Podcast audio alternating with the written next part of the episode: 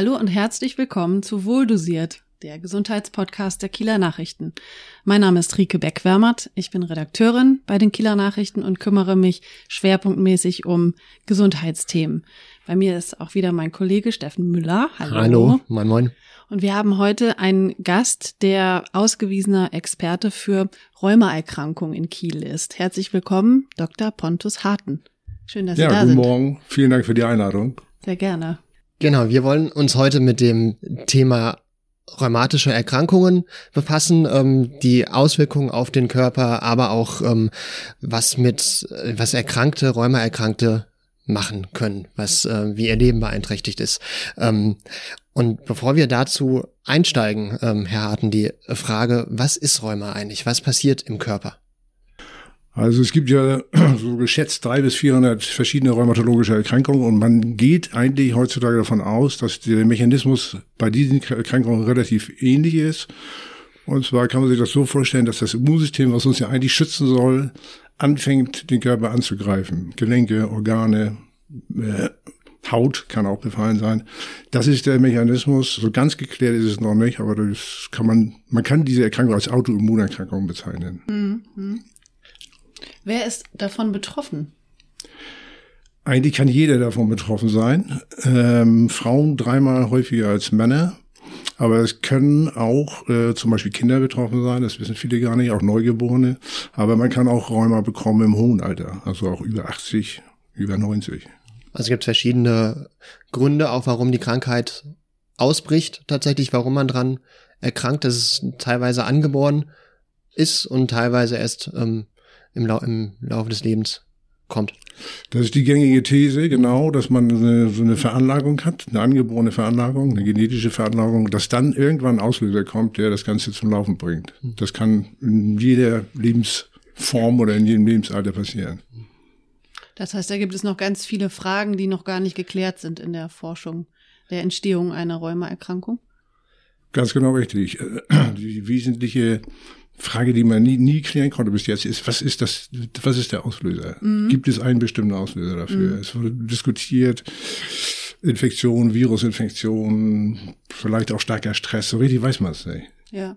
Es ist ja auch etwas, wenn es eine Autoimmunerkrankung ist, dann richtet sich ja der eigene Körper sozusagen gegen einen selbst. Macht das, macht das Patienten Angst? Es ist ja nicht so wie ein Virus, das von außen kommt und dann den Körper angreift, sondern das ist auf jeden Fall, äh, kann man ja auch nachvollziehen, eine beängstigende Information, wenn man, wenn man die Info, Information bekommt, dein Körper richtet sich gegen dich. Mhm. Das ist natürlich etwas, womit man erstmal fertig werden muss. Die Rheumaerkrankten, was äh, zeigen die für Symptome? Worunter leiden die? Also das häufigste ist der Schmerz. Damit fängt es meistens an. Schmerzen, die im kleinen oder großen Gelenken auftreten, vielleicht auch mit Bewegungseinschränkungen verbunden. Das heißt, dass man vielleicht nicht mehr so gut seine, seine Finger krümmen oder strecken kann oder wie muss ich mir das so vorstellen? Ist das ein schleichender Prozess? Das kann ganz unterschiedlich sein. Es gibt Patienten, die wachen morgens auf und haben 25 entzündete Gelenke. Es gibt aber auch Patienten, die haben so Vorphasen, wo das über Wochen, manchmal Monate immer mal wieder so hochploppt. Zum Beispiel, dass sie morgens die Fäuste nicht schließen können. Also mhm. berühmte eingeschränkte Faustschluss nennt sich das dann. Oder so eine Morgensteife im Körper empfinden, die mhm. auch lange anhält. Das ist sehr, sehr unterschiedlich. Ähm, wie viele Rheuma-Patienten gibt es ungefähr, Erkrankte? Kann man äh, schon von einer Art Volkskrankheit sprechen oder sind wir da noch glücklicherweise noch nicht so weit? Also äh, die gängige Zahl ist circa zwei Prozent der Bevölkerung, der gesamten Bevölkerung. Das hört sich erstmal wenig an, wenn man das aber in Zahlen umrechnet, ist es enorm viel. Das wären hier in Schleswig-Holstein ja circa 60.000 Rheumatiker. Mhm, also das kann man schon als Volksleiden bezeichnen. Mhm, ja. Ist das denn etwas, was auch zunimmt ähm, oder ist das eine stabile, stabile Zahl von Betroffenen? Es nimmt eher zu. Also vor 20, 30 Jahren hatte man noch gesagt so 1 Prozent, 1,2 Prozent, inzwischen sagt man 2 Prozent. Mhm. Äh, scheint zuzunehmen, ja, auch mit zunehmendem Alter der Bevölkerung. Also ist es darauf vor allem zurückzuführen, dass die Bevölkerung älter wird oder gibt es auch andere Gründe für die zunehmende Zahl? Das ist so das, was man als gängigen Grund angibt, dass die, die Überalterung der Gesellschaft da eine Rolle spielt. Woran ähm, merke ich, dass ich möglicherweise an Rheuma erkrankt sein könnte? Was sind die ersten Symptome, mit denen ich dann auch zum Arzt gehen sollte? Also meistens sind es Gelenkschmerzen, muss man sagen. Nicht selten verbunden mit so einer, so einer Bewegungseinschränkung. Also zum Beispiel, was, was eben schon äh, zur Sprache kam, Faustschluss eingeschränkt oder Kniegelenkserguss. Ganz viele Patienten berichten auch, dass sie gleichzeitig so eine Schlappheit haben, so einen Leistungsabfall. Da kommt man ja vielleicht auch nicht sofort drauf, dann direkt zum Arzt zu gehen, weil, weil ein Verdacht auf Rheuma bestehen könnte, oder? Also wenn, wenn man älter wird, kann ich mir vorstellen und es dann ausbricht, dann neigen ja doch viele Menschen dazu, sich auch nicht mehr sehr viel zu bewegen, ähm, ein bisschen einzurosten, in Anführungsstrichen. Ähm, wann würden Sie sagen, ist auf jeden Fall es richtig, das ärztlich abklären zu lassen? Also erstmal kann man sagen, das ist extrem unterschiedlich. Es gibt ja Leute, die wirklich bei kleinsten Krankheitszeichen sofort zum Arzt gehen und dann ja. gibt es eben auch Leute, die eher dazu neigen, das so ein bisschen zu verschleppen. Mhm. Das Beste wäre natürlich so ein Mittelweg. Und eine feste Riege kann man eigentlich nicht sagen. Mhm. Also ich denke mal, wenn, wenn äh, der Mensch, der betroffene Patient, das Gefühl hat, da ist irgendwas im Körper, was da nicht hingehört, was neu ist, was ihn beeinträchtigt, was ihm Schmerzen bereitet, dann sollte man zum Arzt gehen ja. und mal schauen lassen, wie zum Beispiel die Laborwerte sind. Ja und dann nimmt die Diagnose Diagnostik ihren Gang. Ja, das sprechen Sie auch schon an. Also wie stellt man eigentlich eine Rheumaerkrankung fest? Sind da Entzündungswerte erhöht im Blut zum Beispiel? Meistens schon. Mhm. Meistens schon. Also am besten ist der Weg, erstmal zum Hausarzt zu gehen und dann dort die Laborwerte zu checken. Wenn die Laborwerte dann eindeutig erhöht sind, die Entzündungswerte zum Beispiel, vielleicht auch nochmal als in der Kontrolluntersuchung, also dass man nicht sofort bei einem Laborwert reagiert, äh, wenn das zweimal, also reproduzierbar erhöht ist, dann sollte eine Überweisung zum Rheumatologen. Ja, das heißt, die richtige Diagnose stellen dann Sie als Rheumatologe und nicht der Hausarzt. Das hört sich äh, so ein bisschen vermessen an. Also ich würde sagen, es gibt sicherlich auch Hausärzte und auch natürlich europäische Kollegen, die das auch können. Aber wir gelten dafür dann so ein bisschen als Spezialisten. Kann man denn auch am klinischen ähm, Bild eines Patienten schon sagen, das sieht wie Rheuma aus? Also geschwollene Gelenke oder was, was ich mir da so vorstellen kann? Oder müssen Sie da immer auch bildgebende Verfahren noch anwenden? Nee, also es gibt durchaus den Fall, wo man quasi schon, wenn der Patient reinkommt, schon sieht, dass da Rheuma äh, im Gange ist. Mhm. Aber es gibt manchmal auch ein bisschen, ein bisschen puzzelige Fälle, wo man wirklich auch mit Bildgebung dann arbeiten muss, mit Kernspintomographien, äh, ja. vielleicht auch Ultraschalluntersuchung. Das Übliche ist allerdings, dass die, die Patienten, man nennt das einen Horizontalbefall der Gelenke haben. Also vor allen Dingen die Grundgelenke der Finger und dann die Mittelgelenke. Ähm, die kann man ja ganz gut sehen, weil da kein mhm. Weichteilmandel drüber ist. Mhm. Das kann man eigentlich ganz gut beurteilen. Aber es ist so, äh, wenn Rheuma bei älteren Menschen ausbricht, ist es nicht selten so, dass die gar nicht befallen sind, die kleinen Gelenke, sondern vorwiegend die großen. Und wenn da viel Weichteilmantel drüber ist, also auch Fettgewebe drüber ist, dann kann ja. man das manchmal gar nicht so gut sehen. Und da braucht man dann eben Bildgebung. Wenn die Diagnose Rheuma gestellt wurde, was gibt es für Behandlungsmöglichkeiten? Gibt es überhaupt Behandlungsmöglichkeiten? Jede Menge. Und äh, da ist in den letzten 20 Jahren quasi so eine, kann man sagen, eine therapeutische Revolution äh, entstanden. Ähm, da sind mehr Medikamente zugelassen worden als in den 50 Jahren vorher.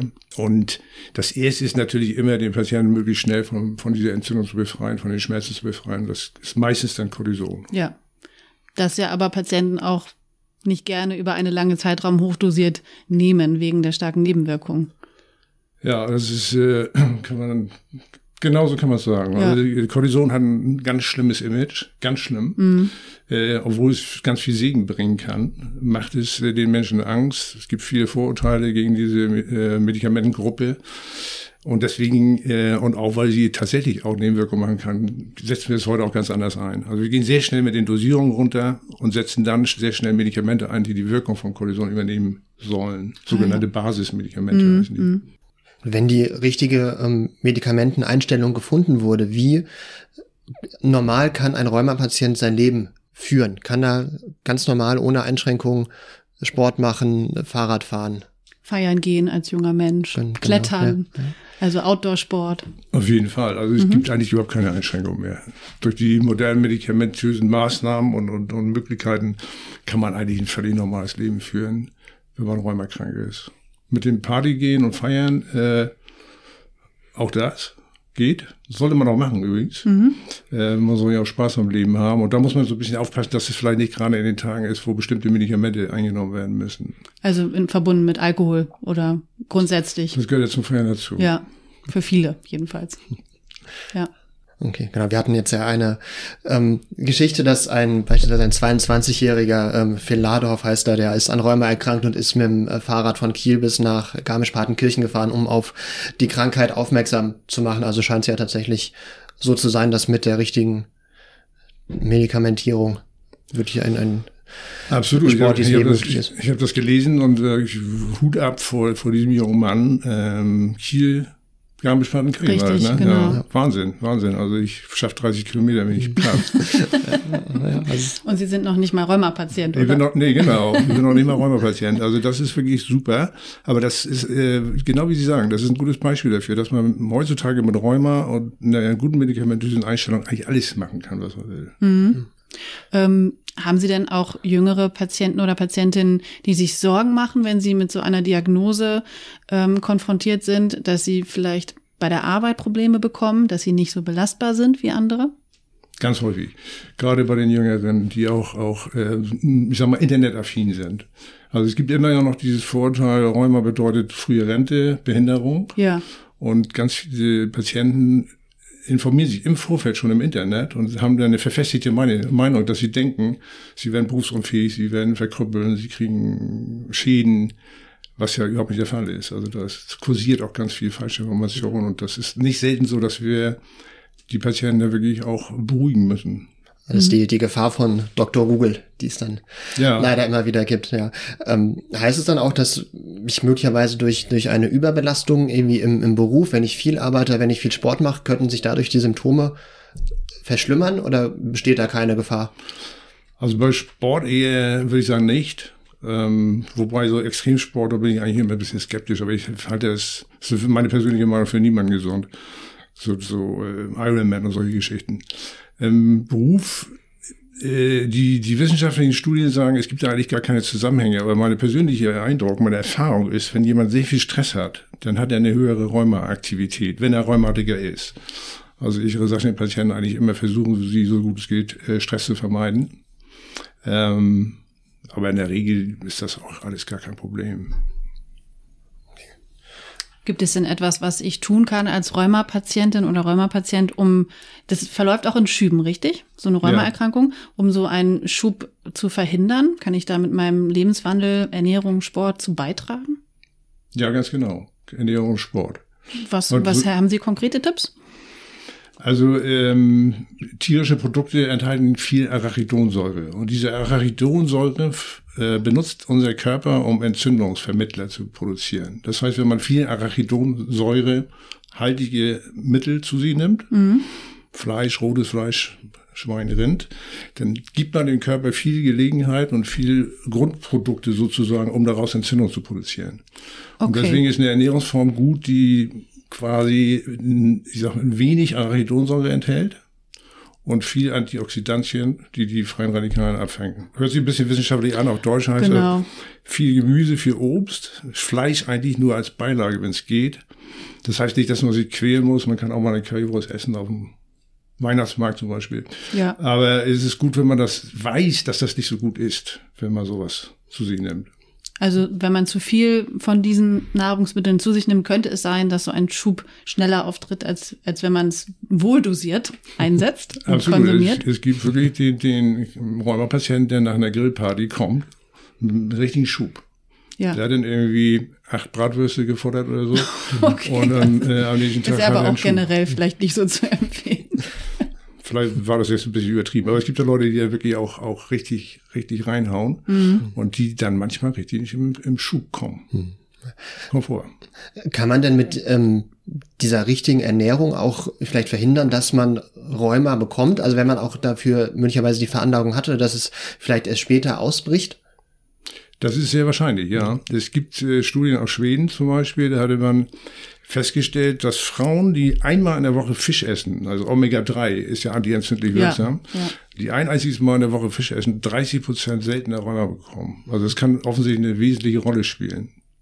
Muss der, dieser Fisch dann eine besondere Qualität haben oder kann ich auch sagen, ich habe ja Fischstäbchen gegessen, da habe ich auch schon Omega-3 aufgenommen? Also bei Fischstäbchen ist das mit der Panade nicht so gut. ich spreche jetzt aus eigener Erfahrung, weil ich Kinder habe und die Fischform ist meistens paniert. ja, kann ich nachvollziehen. Leider sind, gibt. sind auch wirklich lecker, das stimmt schon. Aber das ist eigentlich nicht so gut. Also am Mhm. besten sind fette Fische, also Lachs, Makrele, Hering. Mhm. Ein bis zweimal die Woche ist wahrscheinlich wirklich so das, das Empfehlenswerte. Wenn man in der Familie Rheuma hat, Ja. ist es gut, wenn man darauf Ich habe tatsächlich in der Familie einen Fall, kenne ich, von Rheuma. Ja? Mhm. ja, dann ist es gut, wenn man da an solche Dinge denkt. Ah, ja. Gibt's da eigentlich bei der ähm, Vorabdiagnose, kann man das, kann man irgendwie testen, wenn jetzt in der Familie Rheuma-Patienten sind, ob man auch ähm, potenziell gefährdet ist, Rheuma zu bekommen? Auch wenn es doch keine Es Symptome gibt gibt? so einzelne Labormarker. Es gibt auch richtig genetische Testungen, wo man auch weiß, dass bestimmte äh, genetische Veränderungen verbunden sind mit der Entstehung von Rheuma, der zukünftigen. Aber das würde ich, glaube ich, nicht machen. Dann lebt man vielleicht, wenn man sowas als positiv dann bekommt, lebt man vielleicht in äh, ständiger Angst bei jedem Gelenkproblem sofort. Dann zu denken, jetzt geht's jetzt los, jetzt habe ich Rheuma. Also ich finde das glaube ich, eigentlich nicht, nicht empfehlenswert. Ähm, Sie hatten angesprochen, dass nach der Grillparty, da kommt, kommen dann äh, manchmal die, die Patienten, die sagen, ach, ich hatte jetzt einen Rheumaschub, brauchen ähm, dann möglicherweise neue Medikamente. Wie oft muss die Medikamentierung neu eingestellt werden? Also kann, kann die einmal durchlaufen, wenn man, wenn man sie hat? Oder ist da tatsächlich, dass man alle ein, zwei, drei Monate wieder zum Arzt muss, um, um sich neu einstellen zu lassen? Also bei diesen Medikamenten ist es so, dass man davon ausgehen kann, dass ungefähr 50, 60 Prozent eigentlich mit dem Standardmittel auskommen. Und dann macht man so alle vier bis sechs Wochen die Laborwerte einfach aus Sicherheitsgründen, ob die Leber das gut verträgt, was mit Blutbild ist. Es gibt aber auch Problempatienten, wo das Ganze aggressiver läuft, wo man quasi der Krankheit permanent in der Nähe läuft. Das sind meistens starke Raucher übrigens. Die heizen quasi ihr Räumer an und da ist es gar nicht so einfach, das ja wirklich zur Ruhe zu bekommen. Gibt es auch Neuentwicklungen in der Behandlung und in, als Therapieform? Also ich weiß jetzt nur, dass diese Verwandte von mir auch schon mal Kältetherapieanwendung hatte. Das sind ja so physikalische Anwendungen. Genau, ja. Da gibt's eigentlich äh, nicht, nicht viel Neues. Also Kälte ist so traditionell. Es gibt aber auch Patienten, so 15 Prozent, die mögen Kälte nicht. Ja. Die mögen lieber die Wärme. Ähm, und bei den Medikamenten ist es so, dass wir quasi jedes Jahr ein, zwei neue Entwicklungen haben. Das geht wirklich wahnsinn, wahnsinnig durch die biotechnologische Ja. Entwicklung. Ja. Geht das steil nach oben. Und wir hatten ja die Biologiker in den, in den zwischen 2000 und 2010 vor allen Dingen, die Biologiker-Ära. Jetzt ist jetzt ergänzt worden durch die sogenannten Janus-Kinase-Inhibitoren. Das sind Medikamente, die ganz gezielt in diese Entzündungskaskade eingreifen, sodass man heutzutage eigentlich kaum Patienten hat, die man nicht einstecken kann. Okay. Wir haben uns gefragt, ob es ähm, beispielsweise in unseren klimatischen Gefilden hier äh, besonders wahrscheinlich ist, dass man Rheumaschübe hat oder dass es besonders schnell ausbricht, wenn, wenn das Wetter kalt ist oder nass oder ungemütlich. Können Sie dazu was sagen? Nee, das ist äh, wohl nicht so. Okay, Ja, also das eine ist- Legende, ein Mythos, dass das was also damit was zu tun stimmt, hat. ist, dass äh, viele Menschen sich äh, von den Gelenken und Sehnen, äh, auch von der Muskulatur nicht gut fühlen, wenn das so ein wechselhaft feuchtkaltes Wetter ist. Im Frühling, im Herbst sind die europäischen Praxen voll. Und es gibt Statistiken ähm, von Krankenkassen, die besagen, das betrifft bis zu 65 Prozent der gesamten erwachsenen Bevölkerung. Also nicht nur Rheumatiker haben das. Das haben auch Patienten mit Ja. Gelenkverschleiß oder auch Patienten, die gar nicht krank sind. Diese, diese Wetterfühligkeit. Wir gehören Ja. halt hier nicht in den Norden eigentlich, ne? Wir gehören an den Äquator. Irgendjemand von unseren Vorfahren ist mal nach Norden ausgewandert und wir Mhm. müssen da jetzt ausbaden. Ja, es ist, ist ja auch schön hier, ne? Also ein bisschen Jahreszeiten können ja auch, auch dazu, ne? Die dieses schön durchpusten lassen. Ja, das stimmt natürlich. Ja. Genau. Ähm, können Sie mal erklären, es gibt ja Rheuma und Arthritis. Was ist genau der, der Unterschied zwischen den beiden Also Erkrankungen? Arthritis ist der, der Fachbegriff, der Fachjargon für eine Gelenkentzündung. Und Rheuma ist ein Begriff, den es eigentlich in medizinisch gar nicht gibt. Es gibt die rheumatologischen Erkrankungen. Es gibt keine Erkrankung, die wirklich das Rheuma heißt. Aber meistens wird dieser Begriff Wird so verwendet verwe für, verwendet, ne? für das Gelenkrheuma, Ja. rheumatoide Arthritis heißt eigentlich der, der, der Fachbegriff. Ne? Also es ist eins im Prinzip, also man kann es zusammen, Ja. zusammenfassen. Mhm. Ja, kann man so. Sie hatten vorhin angesprochen, dass ähm, deutlich mehr Frauen erkrankt sind als Männer. Weiß man, woran das liegt? Nee. Kann ich. Klar, klar, klar. Ziemlich knappe Antwort. Klar, Antwort, sorry, sorry dafür. Ähm, weiß man nicht so richtig. Also diese Autoimmunerkrankungen sind tatsächlich bei Frauen häufiger. Deswegen hat man früher auch Versuche gemacht mit Medikamenten, die die Hormone blockieren. Das ging aber nicht gut. Das hatte, hatte viel zu viel Nebenwirkungen. Aber offensichtlich gibt es da irgendwie eine Veranlagung, die dann durch die weibliche Hormonkonstellation ausgelöst werden kann. Verstehe. Was machen Sie denn, um sich fit zu halten oder vielleicht um Erkrankungen vorzubeugen? Können Sie da mal aus Ihrem privaten Nähkästchen plaudern? Das ist äh, äh, äh, schwierige Frage. Also äh, wie jeder Mensch habe ich, glaube ich, äh, gute, gesunde Seiten und auch leider schlechte Angewohnheiten. Also ich mache relativ viel Sport. Mhm. Ich versuche kein Übergewicht zu entwickeln, weil das auch ein Risiko für Rheuma ist. Ähm, und ich esse eigentlich fleischfrei. das ist auch schon relativ viel, was Sie so für sich machen. Hühnchen mhm. und Eier esse ich auch, Fisch auch. Aber ich esse eigentlich schon äh, relativ vegetarisch, ja. Und die Schattenseiten? Ich bin äh, süßigkeitssüchtig. Also das ähm, nimmt manchmal Form an, das ist nicht, nicht gesund. Wir haben bei uns in der Praxis so eine Küche und da liegen dann immer so Geschenke von Patienten. Mhm. Und äh, ich kann da nicht wirklich dran vorbeigehen. Ich arbeite da seit Jahrzehnten dran. und jetzt kommt auch noch Weihnachten. Also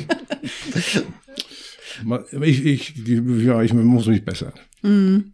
Aber da, da kann ich auch, also da, da kann ich auch schlecht äh, Nein sagen. Ich verkneif mir Rauchen, ich verkneif mir wirklich viele Sünden, äh, aber Süßigkeiten.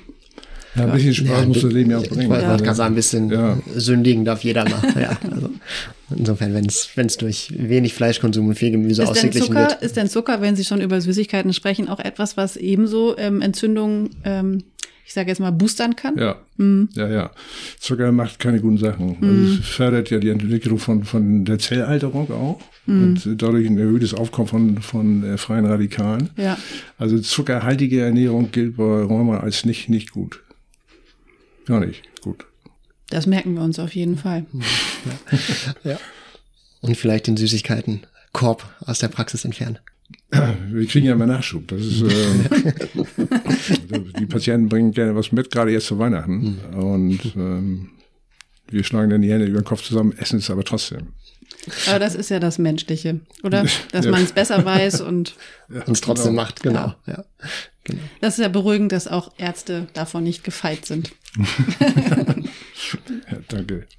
Gut, Herr Dr. Harten, wir bedanken uns sehr für diese Einblicke in eine Erkrankung, die ähm, wir beiden zumindest persönlich jetzt noch nicht hatten, ähm, aber wir haben sehr viel gelernt, auch der, über die Prävention und was es für Behandlungsmöglichkeiten gibt.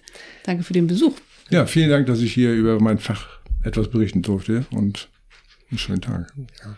Bis zum nächsten Mal. Bis Tschüss. zum nächsten Mal. Tschüss.